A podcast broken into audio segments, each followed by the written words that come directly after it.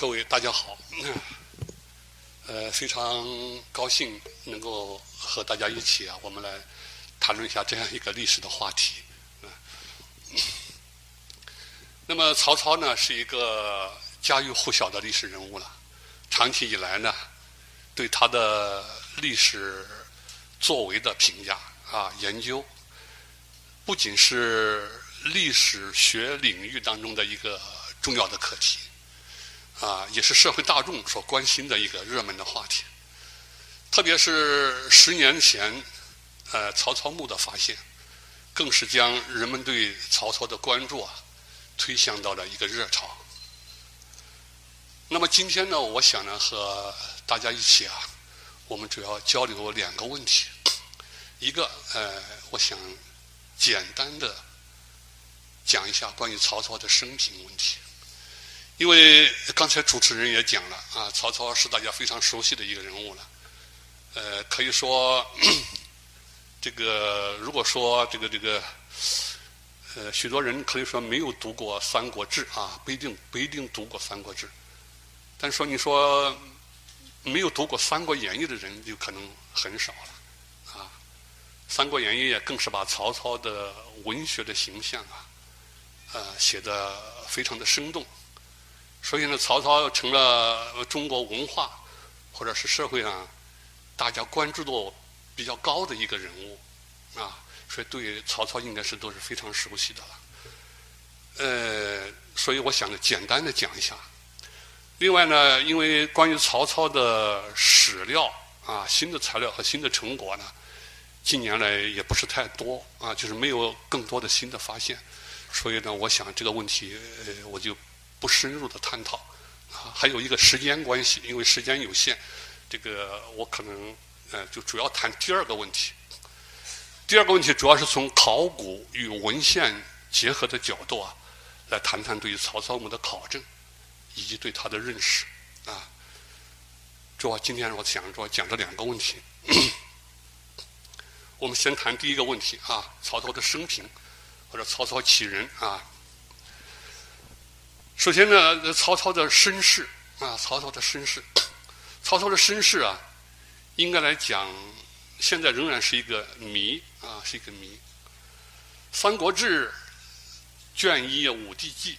啊，有这样一段话，一开始就讲曹操啊，说太祖武皇帝，沛国谯人也，姓曹，会操，字孟德，汉相国参之后，桓帝是曹腾为中常侍大长修，封费亭侯，养子松次，官至太尉，莫能审起出生本末，松生太祖。那么这段话呢，对曹操的身世啊，有个简单的介绍，啊，就是曹操呢，他的祖父呢，啊是曹腾，祖父是曹腾，他的父亲是曹嵩，因为曹腾呢是宦官，那宦官，啊，所以他没有成家，就没有没有没有子嗣啊，那么因此就就养子，养子就是曹嵩。啊，曹嵩就生了曹操，啊，曹嵩生了曹操，但是曹嵩，他是不是曹氏的后代？那他肯定不是曹腾的儿子啊，肯定不是曹腾的儿子，但他是不是曹氏的后代？或者说，他他是是是是是哪一个家族的人？这个问题在学术界呢一直是没有解决。其实今天也是还没有解决的一个问题，也没有解决的一个问题。那么《三国志》裴松之注啊，裴松之的注啊，他有这样一段话，他说：“无人做《曹满传》，吴啊，就是三国时期的孙吴的吴啊，孙吴的人呢，呃，写了《曹满传》，以及郭半世语，并云松夏侯氏之子。”夏侯惇之叔父，太祖与惇为从父兄弟。啊，这个《曹满传》呢，应该是当时的这个这个三国时期的吴国人写的。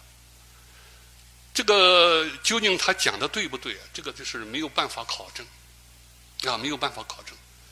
那么按照曹满传讲的话呢，这个曹嵩啊，这个这个这个应该是夏侯，本来是夏侯氏，夏侯氏啊。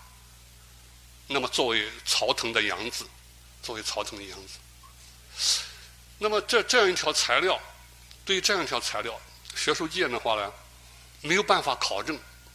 他讲的究竟准确不准确？所以这个谜团到现在应该是还没有能够解开。那我们看有很多的书啊，呃，这个包括有一些这个文学作品呢啊，都说曹操是夏侯氏啊，夏侯氏的后代。那么这个说法呢，就是主要是根据这条材料而来的，这个材料而来的。那么在两千零九年啊，两千一零年。二零一零年呢，曹操墓发现之后，复旦大学的这个分子人类学啊研究室，他们研究这个古生物、古人类啊，曾经提出来和这个曹操墓这个考古队啊，呃提出来能不能从这个墓葬当中发现的疑似曹操的这个头盖骨上取一块骨头。他们去做一个 DNA 的检测，啊，曾经提出来这样一个一个请求，后来没有得到批准。我们知道，因为曹操墓属于国家，呃，国家的这个这个这个重点保护的文物遗址遗址。那，像对于这些，你随便去取一块骨头，那就等于是损害了这个这个文物的本身了，是吧？这个按照我们国家的文物法的规定，这个是不能够的。不能做的，啊，所以就拒绝了复旦大学的这样一个请求，啊。那么这个现在就是说，对曹操，他是不是曹参的后代？啊，曹参是汉汉代的这个这个做过汉代的丞相啊，汉代的丞相，嗯，还是夏侯氏的后代？那这个问题应该还是个没有解决的问题，啊，没有解决的问题。曹操呢，这个。少年的时候啊，他就有非常远大的志向，啊，非常远大的志向。他我们看《三国志》讲啊，他年二十举孝廉为郎，除洛阳北部尉，迁顿丘令，征拜议郎。啊，就是他这个二十岁啊，就出来做官了，啊，做官了。哎，我们说少年得志了，啊，少年得志了，啊。这曹操这个。呃，他少年的时期啊，就表现出来有一种远大的志向，啊，远大的志向。呃，当时呢，这个汉代的末年呢，盛行着一种频评人才的风气，啊，就是很多名士啊，汉汉末的社会上有很多的名士，他们这个喜欢呢褒贬朝廷，也喜欢这个褒贬人物。所以很多人就是希望能够通过这些名士的褒贬，对他们的名声的一种传播，啊，不像我们今天我们现在媒体各种媒体啊，因为古古时候的没有这种媒体，这种名士的言论言行对社会的这个这个舆论的影响是非常大的。当时呢有一个名士啊叫许绍，绍啊就是号召的召啊，这个右边一个立的立啊许绍。这个人呢，字叫子将，啊，啊，那有人就给曹操说了，你可以去问一下这个徐绍，啊，就是徐子将，看他对你是个什么样的评价。所以曹操呢，就去问这个徐绍，这个名士啊，在当时非常有名了，他一般也不轻易给人做出评价的。那么曹操就去去找了这个徐徐绍，徐绍啊，他问呢。我何如人呢？哎，我怎么样啊？那么这个子将，这个这个《三国志》是这样讲的啊，不回答他。那么曹操就呃 一直在问啊，坚持着要要他回答。最后子将啊，就是徐绍讲了一句话，说：“子治世之能臣，乱世之奸雄。”呃，这句话就成了我们看后来对曹操评价非常。这个人们引用很多的啊一句名言了，认为他如果是在治世的话，他是个能臣；在乱世呢是个奸雄，啊。这个后来我们看《三国演义》都引用了这样的材料。那曹操呢？后来呢？他曾经写过一篇这个，呃，我们呃，这个原来这个中学课本都选过这段文字了，“让县自明本制令”，啊，就他曾经呢，呃，发布过一个我们今天讲的行政啊，行政命令啊，他当时其实就是他的一个，呃，诉说自己的一个一个一个处境啊，心里的想法的这样一篇的啊一篇文章啊。在这个《三国志》陪注当中啊，啊引了这这一篇文章原文啊。我们现在就是一般的史书啊，还有这个包括我们的课本当中引的“让县自明本制令”啊，都是来自于《三国志》这个裴松之的注啊。那么这个注呢，就是他引的是《魏武故事》，《魏武故事》这是个书的名字，叫《魏武故事》啊，我忘了加书名号了。呃，他这个有这样一段话啊，就是曹操谈他他的志向，孤时举孝廉，孤自称了啊，就是我呀，开始举孝廉的时候啊，年少，很年轻，二十岁嘛，年少，自以非言血知名之士，啊，言血就是言血，就是指的是隐居的啊，那一些。这个，因为我们看这个《史记》，这个这个，比如说《史记》这个司马迁呢，在这个《货殖列传》当中就讲啊，这个言血啊，就是用来指这些呃不张扬的、隐居在民间的这些名士啊，自以非啊本非言血知名之士，恐为海内人之所见反愚，欲为一郡守，好做政教。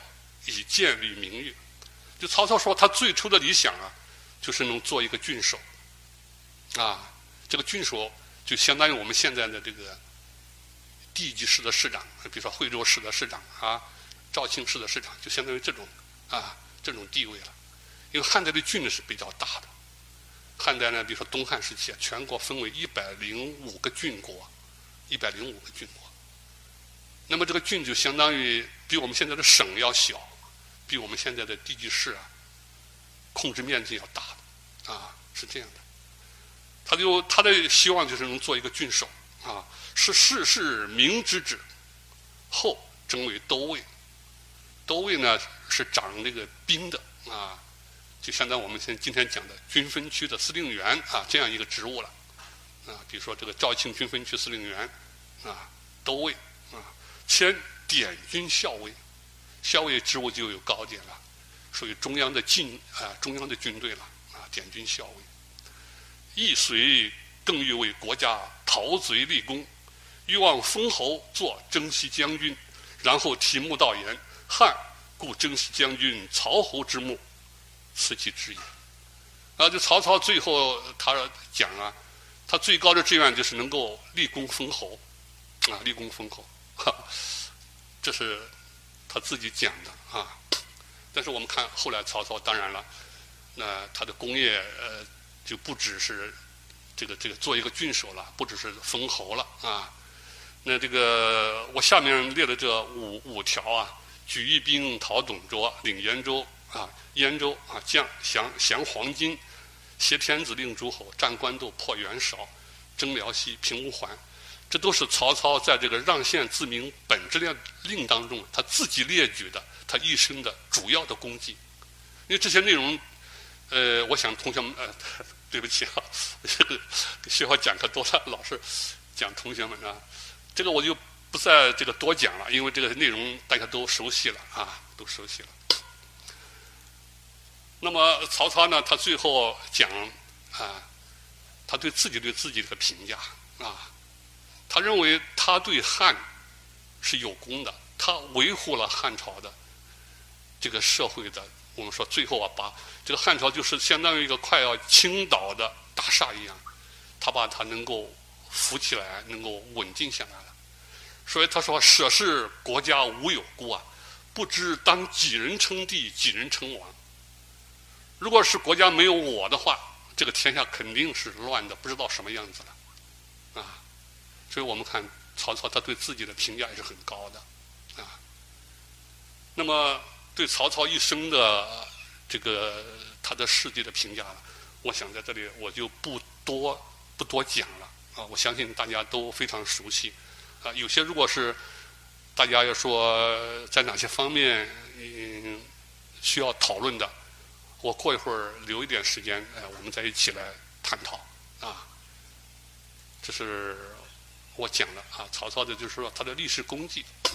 那么我另外讲第二个方面呢，就是曹操啊，他的性格的另另一个方面，啊，或者人性的另一个方面。因为这个过去人们谈的不太多了，啊，人们一般评价一个人物主要是从他政治方面来评价，那么对他的性格呀，啊，或者对他的人性方面的评价相对要少一少一些。那我们感到，啊，就曹操他其实不仅是一个。叱咤风云的英雄人物，同时他也是一个充满了温情的，呃，可以说从另外一个方面看，从家庭来看，他是一个有很有人情味的父亲或者是丈夫，啊。那么 曹操的话呢，他这个是在建安的二十三年。啊，建安二十三年，就是公元的二百一十八年。建安二十三年啊，我们大家知道，建安元年是公元的一百九十六年，建安元年是公元一百九十六年。就建安的二十三年啊，公元的二百一十八年，曹操病重啊，病重了。那么他就开始考虑后事啊，他就口授啊，写下了。交代了他一些这个遗嘱，啊，这是我们说曹操第一次。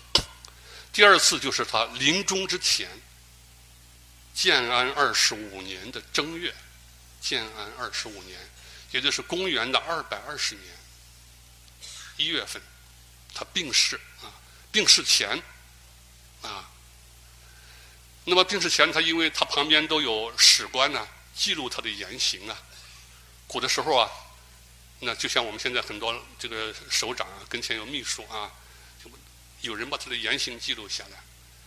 他当时啊，啊讲的话，这些话呢，后来就记录下之后啊，保存在国家的，我们今天讲图书馆啊，相当于我们图书馆档案馆里边了。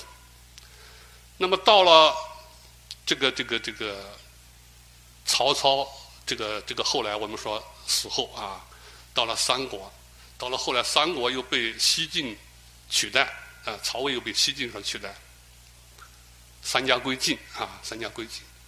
那么当时啊，西晋呢，啊，有一个非常有名的学者鲁基，啊，就是我这写了鲁基啊。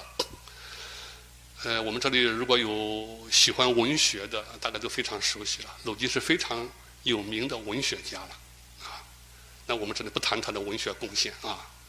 鲁基呢，这个时候呢，他在朝中啊，在西晋的朝中啊，做官。那么有一天呢，他就在国家的这个档案室里边，翻到了曹操临终的遗嘱。他看了之后，非常的感动，所以他就写了一篇非常有名的文章《吊魏武帝文》。这篇文章后来收在。文选，文选我们都熟悉了啊，收在文选这本集子当中。那他就讲了两个故事，一个是爱子托人，一个是分香卖履。分香卖履，啊，就曹操在临终的时候呢，他说考虑的不是国家大事。我们看他这篇遗嘱当中，没有一个字谈到国家大事。他谈的是自己的妻子、自己的儿子。我们看，这是人性的一个，我们说，应该是最真实的一个体现。他顾念的是自己的妻儿。你看第一段话啊，“持姬女而之祭报，以使四子曰：以泪如。”他扶着妻妾啊，他其中有一个姬女是他的妾啊，扶着他，指着他的小儿子季报啊，曹豹。对他的另外四个大的儿子讲：“你们要照顾好你的弟弟，啊，辛苦你们了，以泪乳，因其下。”所以下面呢，这个鲁姬也非常感慨：“商哉，谈以天下自任，今以爱子托人。”这两句话是鲁姬讲的，啊，他非常感动。第二段话啊，然后又是这个曹操又又讲了，又云：“余香可分与主夫人。”呃，我家里还有点这个，还存了点香香料啊，啊，因为古时候这个这个香还是非非常珍贵的一种啊一种物品呐。余香可分与主夫人呐，主舍中无所为，雪作绿足麦也。吾立官所得寿，皆贮藏中。吾与衣裘，可别为藏；不能者，兄弟可共分之。那，因为曹操有很多妻妾，很多妻妾了，他担心他死了之后没有人照顾，然后告诉他的妻妾们：你们如果没有什么本事了，可以学着去做鞋子，啊，啊，做组。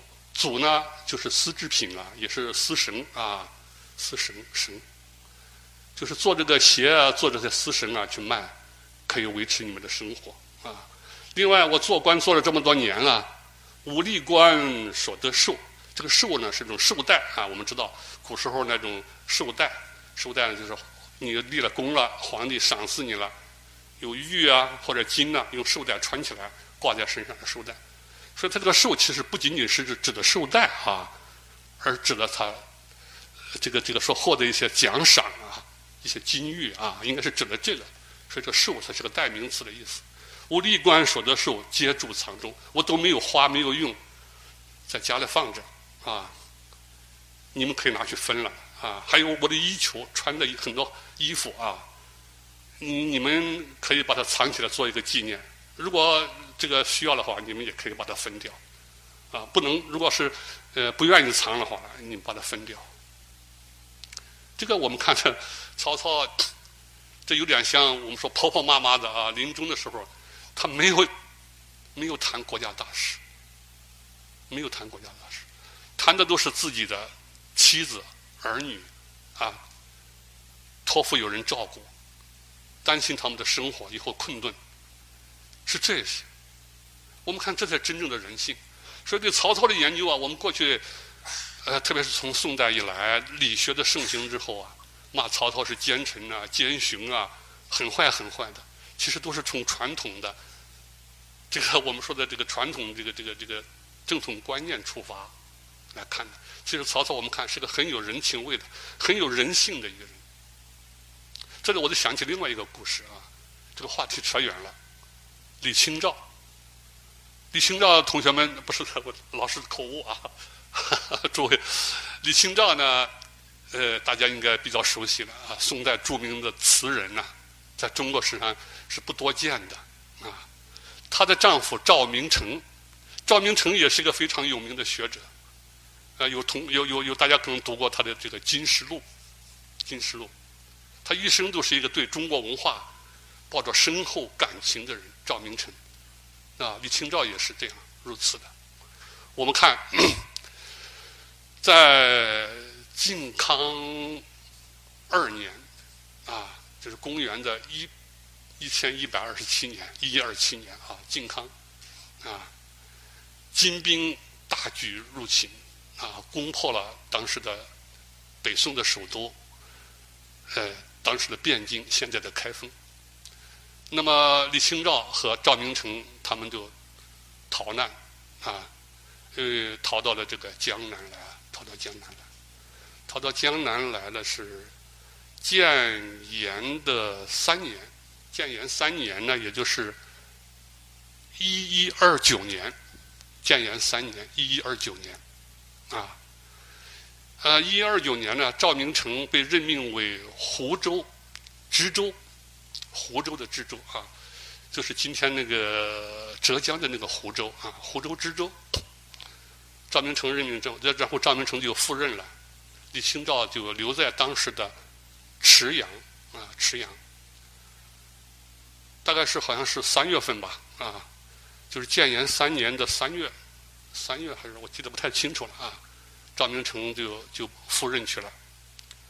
那么到七月，赵明诚就有病了，有病了就托人带信告诉李清照，李清照就从池阳就赶到。赶到这个这个这个湖州去看赵明诚，这个时候赵明诚已经是病非常重了，病非常重了。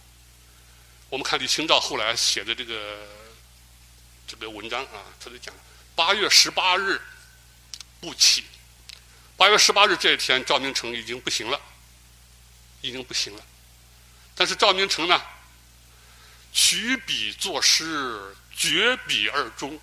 树无分香卖履之意。啊，李清照说她的丈夫，啊，他虽然在身边，李清照就感到看他那么病重，不敢问他后事如何安排。啊，李清照不敢问他后事怎么办呢？就不敢讲。赵明诚也不讲，取笔作诗，绝笔而终啊，叫人拿来笔就写诗，写完诗就去世了。树无分香卖履之意，那他就引用了曹操这个典故。李清照引的这个典故，说你看不如人家曹操。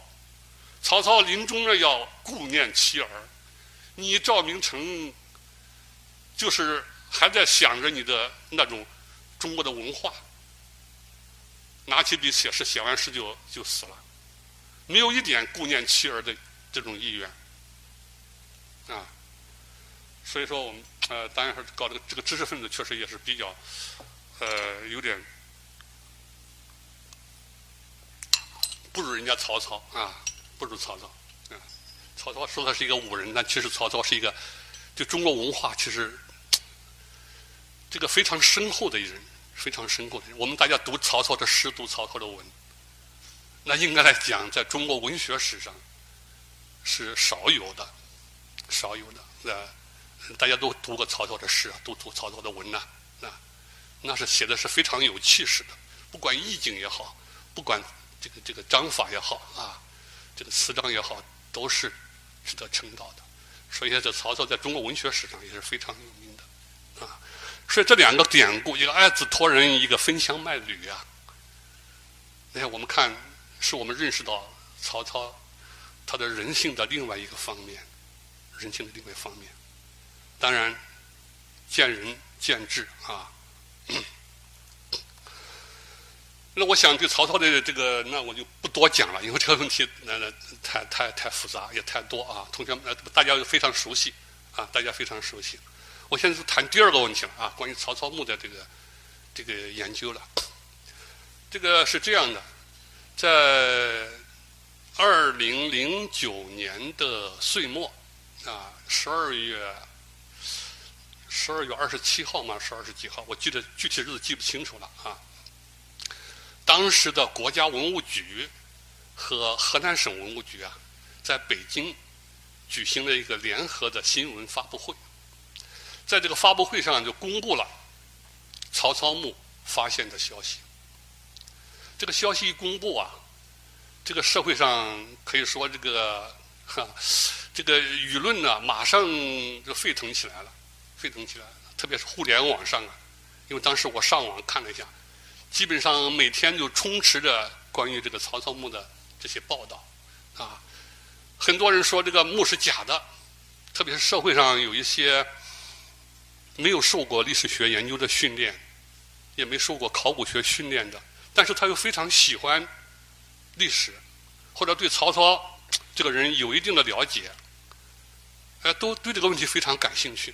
所以一时我看着这个报纸啊，还有这个各种媒体啊，都充斥着关于这个曹操墓的消息。那看到之后呢，我也就萌生了一个想法，我就想去到考古工地去看一看，去看看这个曹操墓究竟是真的是假的，啊，我想去看一下。那么我就当时我就当时给这个河南省文物局的负责人呢打了电话。我就说想去看一看，去看一看。他当时就表示欢迎啊，非常欢迎。说但是现在不行了，因为现在已经冬天呢，北方的冬天下雪之后啊，他为了保护这个工地啊，怕这个坍塌呀，已经封起来了。他说现在已经工地封了，啊，已经没办法看了。他说你明年来吧，啊。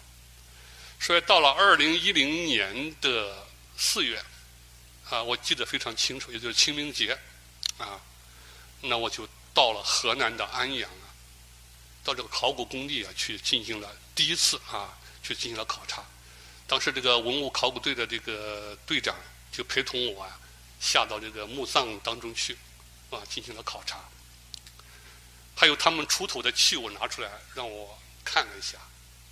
经过对这个墓葬的考察和这个出土器物的观察，那么我就得出了个印象啊，这个印象就是后来呃我在论文当中我就谈到了一个问题，我说考古学者对这个墓葬的判断是正确的，定性是准确的，是曹操墓，没问题，啊没问题。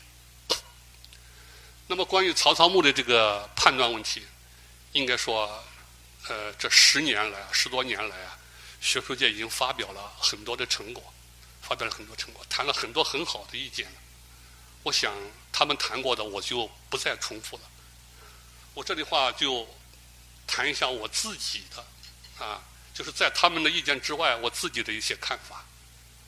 呃，因为在曹操墓考察的过程当中，呃，我先后发表过五篇论文。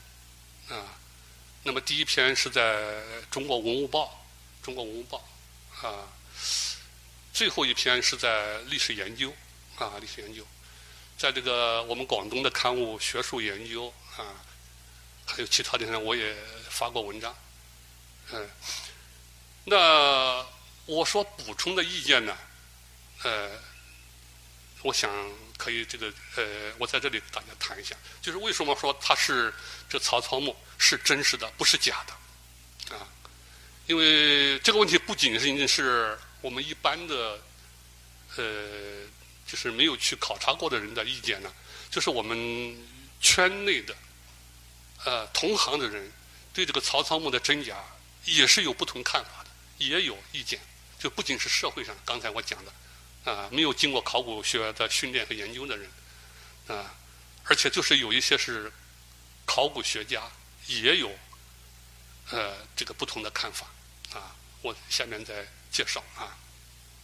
首先呢，我的观点是从这个墓葬的形制和结构来判断，啊，我们做考古的，首先你不是说呃每个墓都是可以有文字。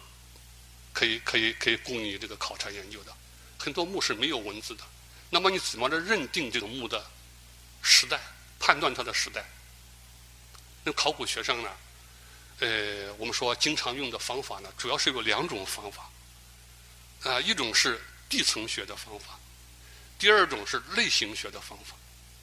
地层学呢，其实是地质学上的一个概念，地质学啊，学地质的啊。用这个概念，地层学。那么考古学就借用了这个地质学的这个地层学的概念，用来呢，从这个考古的地层关系来判断、断定这个墓葬的时代。啊，这是一种方法。第二种类型学，就是从出土的或者墓葬的不同类型，找出它们当中的特点，然后来判断这个墓葬。或者这个器物的啊，它的时代，两种方法，最常用的两种方法。所以我们首先要观察这个墓葬的结构。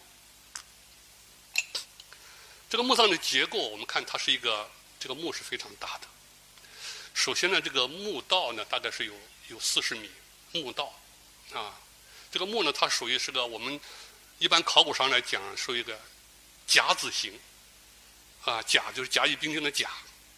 就它这个墓框是一个大体是个方形的墓道啊，所以看起来像这个像这个我们这个汉字的甲乙丙丁的甲一样，考古上称为甲子形的墓葬。就它只有一个墓道啊。那有些地方的墓道啊是有两个墓道的对称的，我们就称它为中字形的墓道，啊，是这个意思，这个意思。